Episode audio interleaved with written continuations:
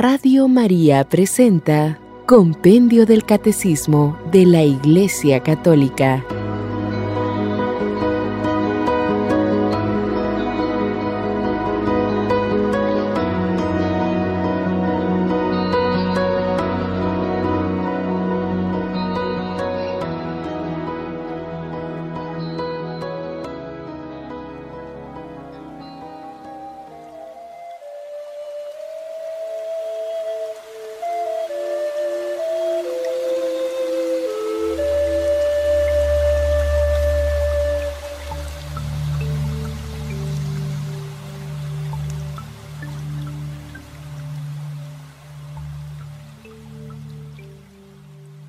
¿Cómo se debe considerar entonces a los cristianos no católicos?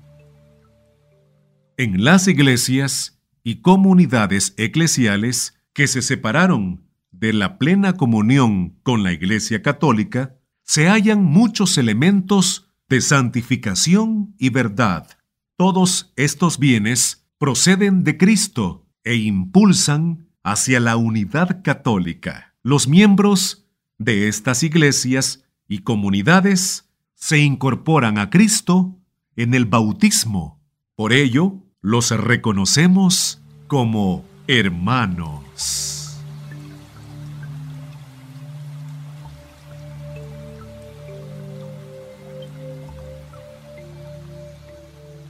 ¿Cómo comprometerse en favor de la unidad de los cristianos?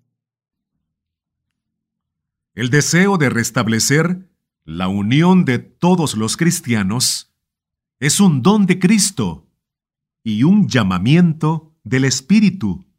Concierne a toda la Iglesia y se actúa mediante la conversión del corazón, la oración, el recíproco conocimiento fraterno y el diálogo teológico.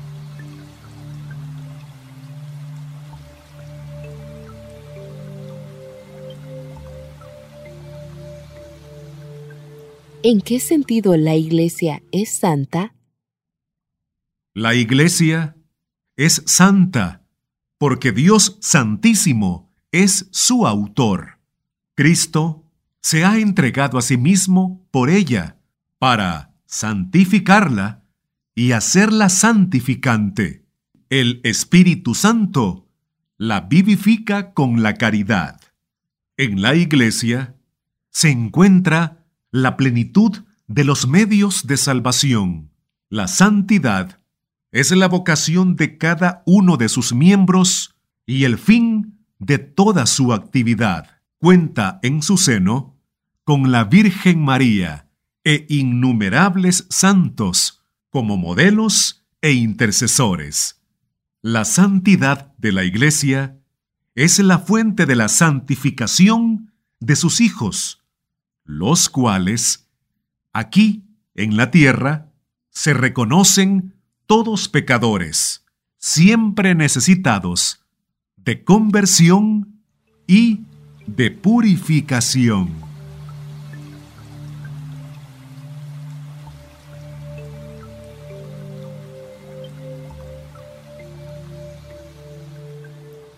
¿Por qué decimos que la Iglesia es católica? La Iglesia es católica, es decir, universal, en cuanto en ella Cristo está presente. Allí donde está Cristo Jesús, está la Iglesia Católica, San Ignacio de Antioquía. La Iglesia anuncia la totalidad y la integridad de la fe. Lleva en sí y administra la plenitud de los medios de salvación. Es enviada en misión a todos los pueblos, pertenecientes a cualquier tiempo o cultura.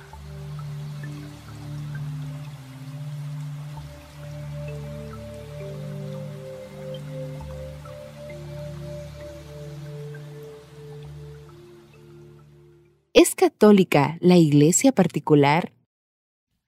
Es católica toda iglesia particular. Esto es la diócesis y la eparquía. formada por la comunidad de los cristianos que están en comunión en la fe y en los sacramentos, con su obispo ordenado en la sucesión apostólica, y con la Iglesia de Roma, que preside en la caridad. San Ignacio de Antioquía.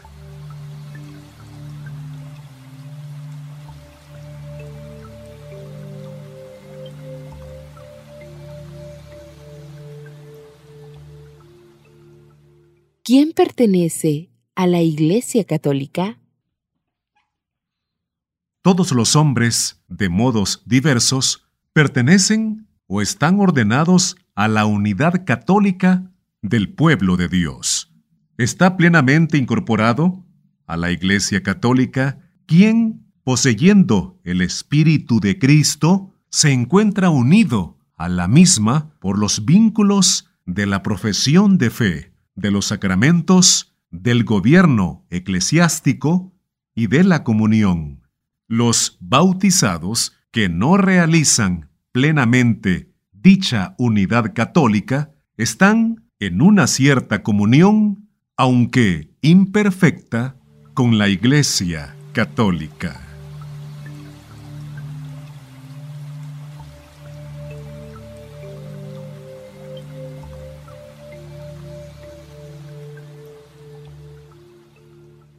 ¿Cuál es la relación de la Iglesia Católica con el pueblo judío?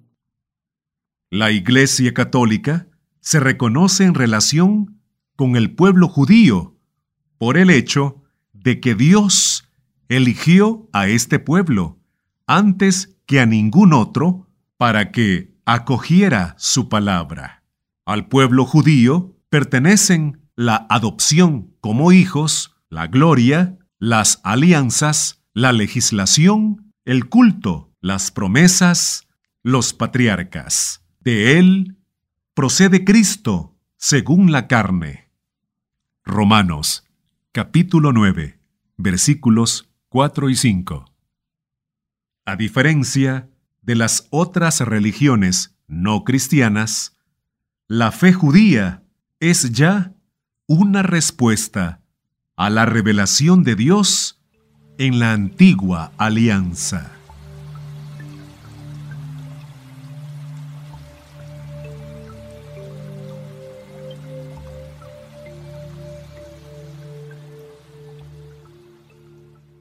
¿Qué vínculo existe entre la Iglesia Católica y las religiones no cristianas? El vínculo entre Iglesia Católica y las religiones no cristianas proviene, ante todo, del origen y el fin comunes de todo el género humano. La Iglesia Católica reconoce que cuanto de bueno y verdadero se encuentra en las otras religiones viene de Dios, es reflejo de su verdad, puede preparar para la acogida del Evangelio y conducir hacia la unidad de la humanidad en la Iglesia de Cristo.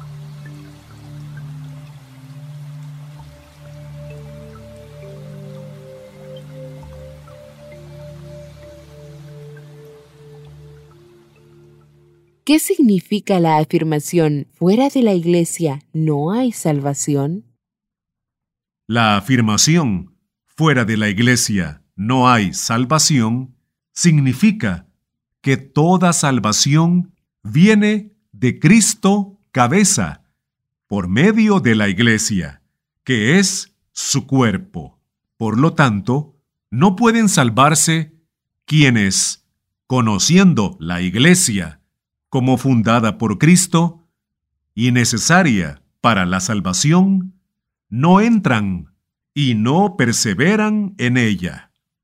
Al mismo tiempo, gracias a Cristo y a su iglesia, pueden alcanzar la salvación eterna todos aquellos que, sin culpa alguna, ignoran el Evangelio de Cristo y su iglesia, pero buscan sinceramente a Dios y bajo el influjo de la gracia, se esfuerzan en cumplir su voluntad conocida mediante el dictamen de la conciencia.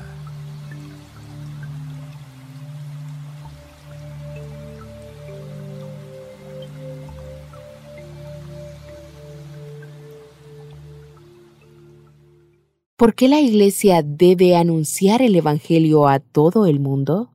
La Iglesia debe anunciar el Evangelio a todo el mundo, porque Cristo ha ordenado. Id, pues, y haced discípulos a todas las gentes, bautizándolas en el nombre del Padre, del Hijo y del Espíritu Santo. San Mateo capítulo 28, versículo 19. Este mandato misionero del Señor tiene su fuente en el amor eterno de Dios, que ha enviado a su Hijo y a su Espíritu, porque quiere que todos los hombres se salven y lleguen al conocimiento de la verdad. Primera de Timoteo, capítulo 2, versículo 4.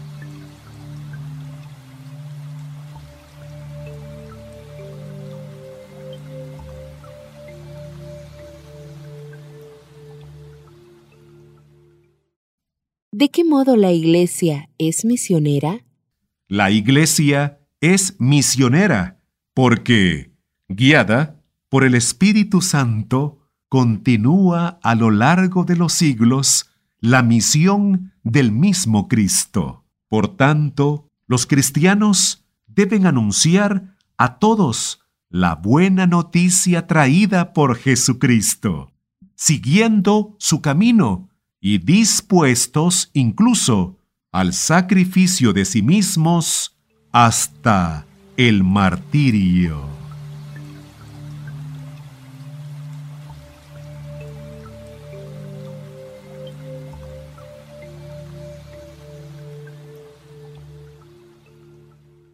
¿Por qué la Iglesia es apostólica? La Iglesia es apostólica por su origen, ya que fue construida sobre el fundamento de los apóstoles. Efesios capítulo 2, versículo 20. Por su enseñanza, que es la misma de los apóstoles, por su estructura, en cuanto es instruida, santificada y gobernada hasta la vuelta de Cristo por los apóstoles gracias a sus sucesores, los obispos, en comunión con el sucesor de Pedro.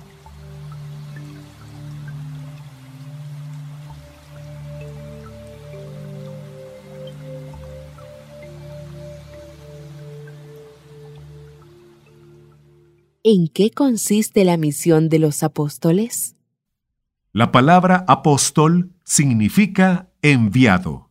Jesús, el enviado del Padre, llamó consigo a doce de entre sus discípulos y los constituyó como apóstoles suyos, convirtiéndolos en testigos escogidos de su resurrección y en fundamentos de su iglesia. Jesús les dio el mandato de continuar su misión al decirles, como el Padre me ha enviado, así también os envío yo. San Juan capítulo 20, versículo 21. Y al prometerles que estaría con ellos hasta el fin del mundo.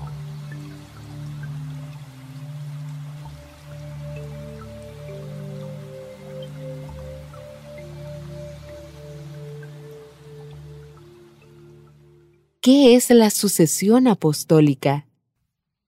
La sucesión apostólica es la transmisión mediante el sacramento del orden de la misión y la potestad de los apóstoles a sus sucesores, los obispos. Gracias a esta transmisión, la Iglesia se mantiene en comunión de fe y de vida con su origen, mientras a lo largo de los siglos ordena todo su apostolado a la difusión del reino de Cristo sobre la tierra.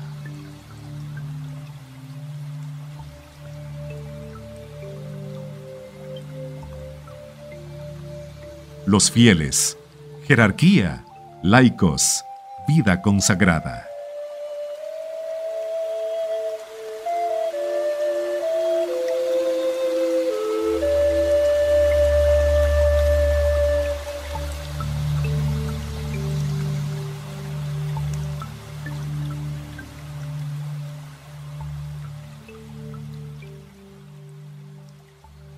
¿Quiénes son los fieles?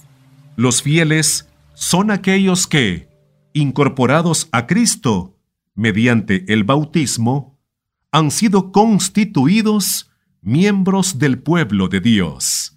Han sido hechos partícipes, cada uno según su propia condición, de la función sacerdotal, profética y real de Cristo, y son llamados a llevar a cabo la misión confiada por Dios a la Iglesia.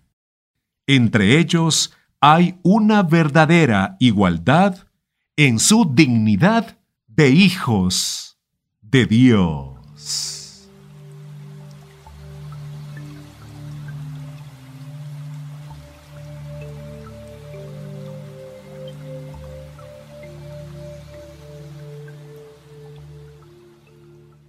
¿Cómo está formado el pueblo de Dios?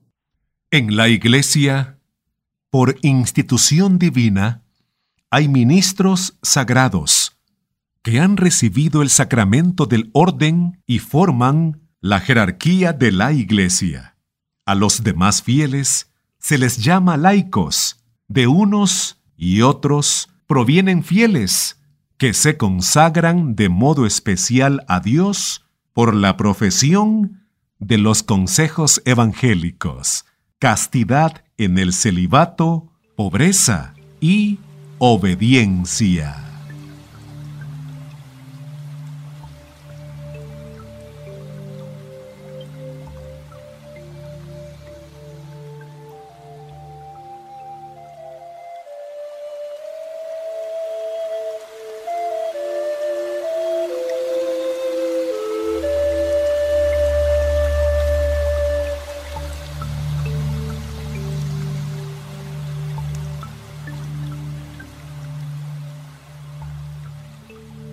¿Por qué Cristo instituyó la jerarquía eclesiástica?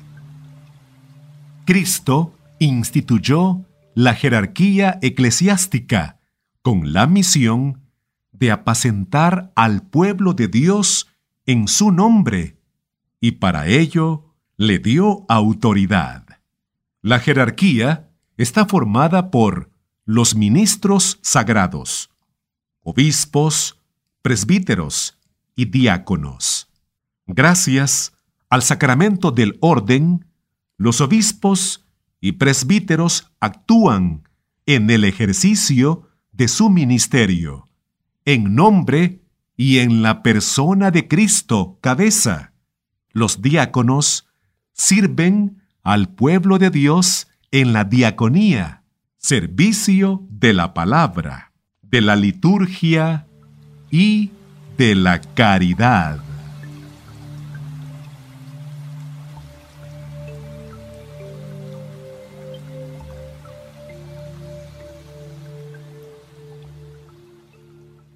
¿En qué consiste la dimensión colegial del ministerio de la Iglesia?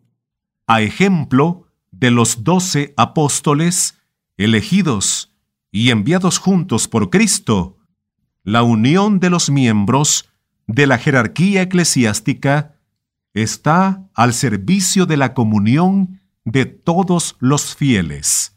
Cada obispo ejerce su ministerio como miembro del colegio episcopal, en comunión con el Papa, haciéndose partícipe con él de la solicitud por la Iglesia Universal. Los sacerdotes ejercen su ministerio en el presbiterio de la iglesia particular, en comunión con su propio obispo y bajo su guía.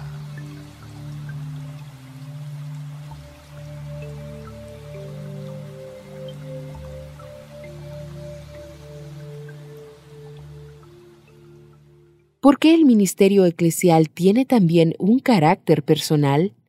El ministerio eclesial tiene también un carácter personal, en cuanto que, en virtud del sacramento del orden, cada uno es responsable ante Cristo, que lo ha llamado personalmente, confiriéndole la misión.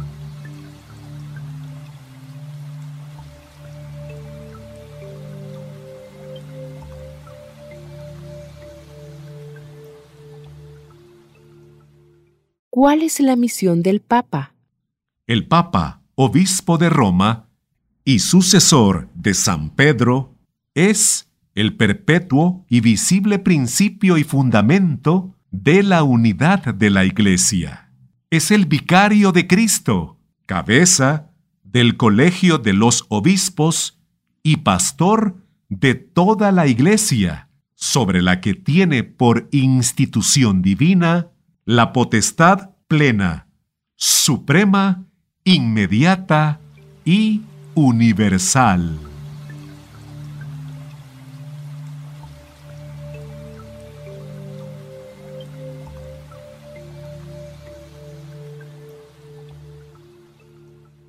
¿Cuál es la función del Colegio de los Obispos? El Colegio de los Obispos, en comunión con el Papa, y nunca sin él, ejerce también él la potestad suprema y plena sobre la iglesia.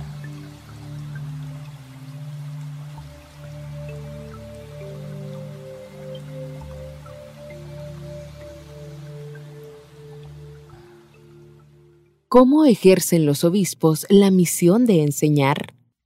Los obispos en comunión con el Papa, tienen el deber de anunciar a todos el Evangelio fielmente y con autoridad, como testigos auténticos de la fe apostólica, revestidos de la autoridad de Cristo.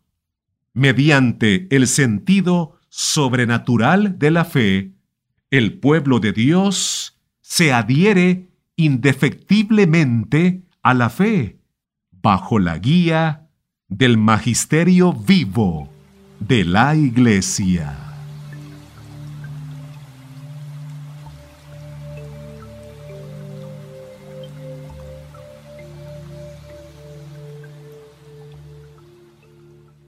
¿Cuándo se ejerce la infalibilidad del magisterio?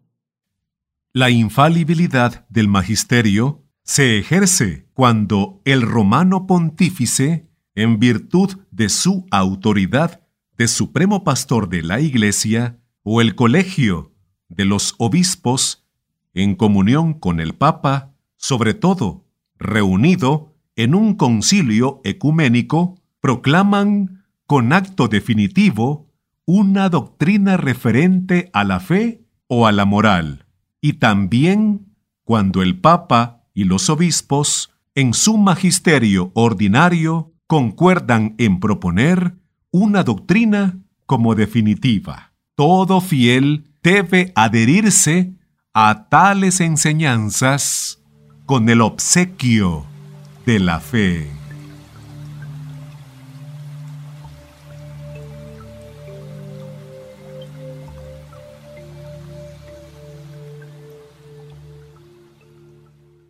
¿Cómo ejercen los obispos la misión de santificar? Los obispos ejercen su función de santificar a la Iglesia cuando dispensan la gracia de Cristo mediante el ministerio de la palabra y de los sacramentos, en particular de la Eucaristía, y también con su oración su ejemplo y su trabajo.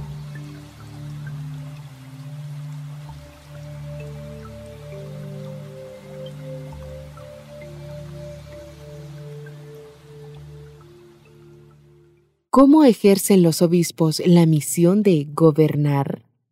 Cada obispo, en cuanto miembro del colegio episcopal, ejerce colegialmente la solicitud por todas las iglesias particulares y por toda la iglesia, junto con los demás obispos unidos al Papa. El obispo, a quien se ha confiado una iglesia particular, la gobierna con la autoridad de su sagrada potestad propia, ordinaria e inmediata, ejercida en nombre de Cristo, buen pastor, en comunión con toda la iglesia y bajo la guía del sucesor de Pedro.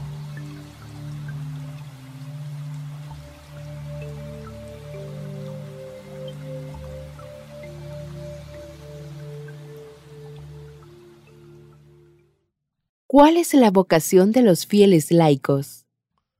Los fieles laicos tienen como vocación propia la de buscar el reino de Dios, iluminando y ordenando las realidades temporales según Dios. Responden así a la llamada a la santidad y al apostolado que se dirige a todos los bautizados.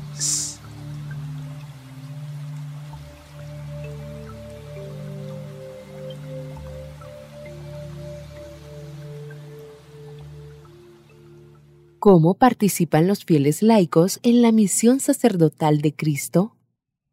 Los laicos participan en la misión sacerdotal de Cristo cuando ofrecen como sacrificio espiritual agradable a Dios por mediación de Jesucristo. Primera de Pedro, capítulo 2, versículo 5. Sobre todo en la Eucaristía, la propia vida con todas las obras, oraciones e iniciativas apostólicas, la vida familiar y el trabajo diario, las molestias de la vida sobrellevadas con paciencia, así como los descansos físicos y consuelos espirituales. De esta manera, también los laicos, dedicados a Cristo y consagrados por el Espíritu Santo, ofrecen a Dios el mundo mismo.